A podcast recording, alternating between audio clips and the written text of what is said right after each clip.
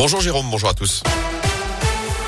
Et à la une ce mardi, le Front républicain est une manière de se faire sauver quand on ne le mérite pas. Les mots de Marine Le Pen en déplacement hier dans Lyon pour démarrer sa campagne de l'entre-deux tours de la présidentielle. La candidate Rassemblement National arrive en deuxième position dimanche soir, tiendra aujourd'hui une conférence de presse sur la démocratie et l'exercice du pouvoir en début d'après-midi avant une interview aux 20h de TF1 ce soir. De son côté, Emmanuel Macron sera dans le Grand Est aujourd'hui.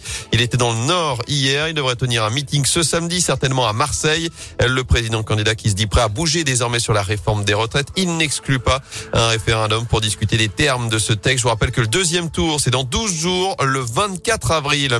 Dans l'actu également, comment consomment les foyers de la région? C'est une enquête qui a lieu tous les 5 ans depuis le 25 mars dernier et jusqu'au mois de juin. Vous pouvez être appelé par la Chambre de commerce et d'industrie pour répondre à des questions simples sur vos habitudes quotidiennes.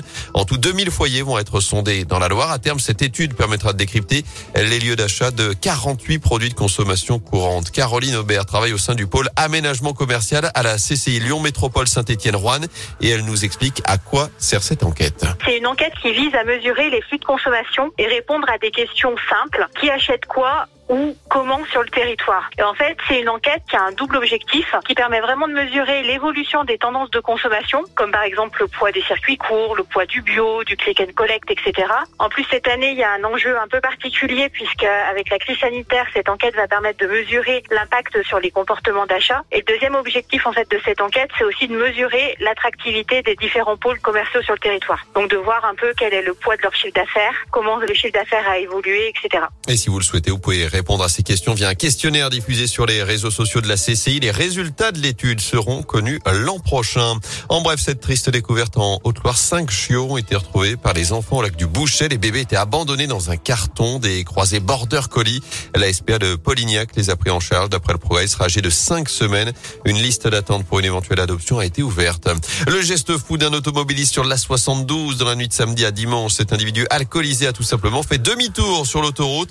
Selon le progrès, il était parti de Feur, direction Vauchette, où il n'a pas vraiment compris le fonctionnement du péage. Il s'est donc engagé à contresens sur plusieurs dizaines de kilomètres jusqu'à la jonction A72 à 89 près de Balbini, où il s'est rendu compte de son erreur. Il a donc fait à nouveau demi-tour pour revenir en direction d'Andrézieux, mais il a été intercepté cette fois-ci par une patrouille de gendarmerie. Interpellé avec 1 gramme 60 d'alcool par litre de sang, il été placé en garde à vue, remis en liberté dans la soirée. En attendant, une décision de justice pour mise en danger de la vie d'autrui et conduite sous l'empire d'un état alcoolique.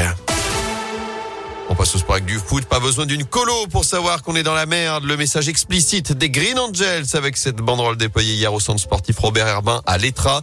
Référence à la situation de l'ASS avec cette pique envers Timothée Kolodzedza, capitaine lors de la débâcle vendredi à Lorient.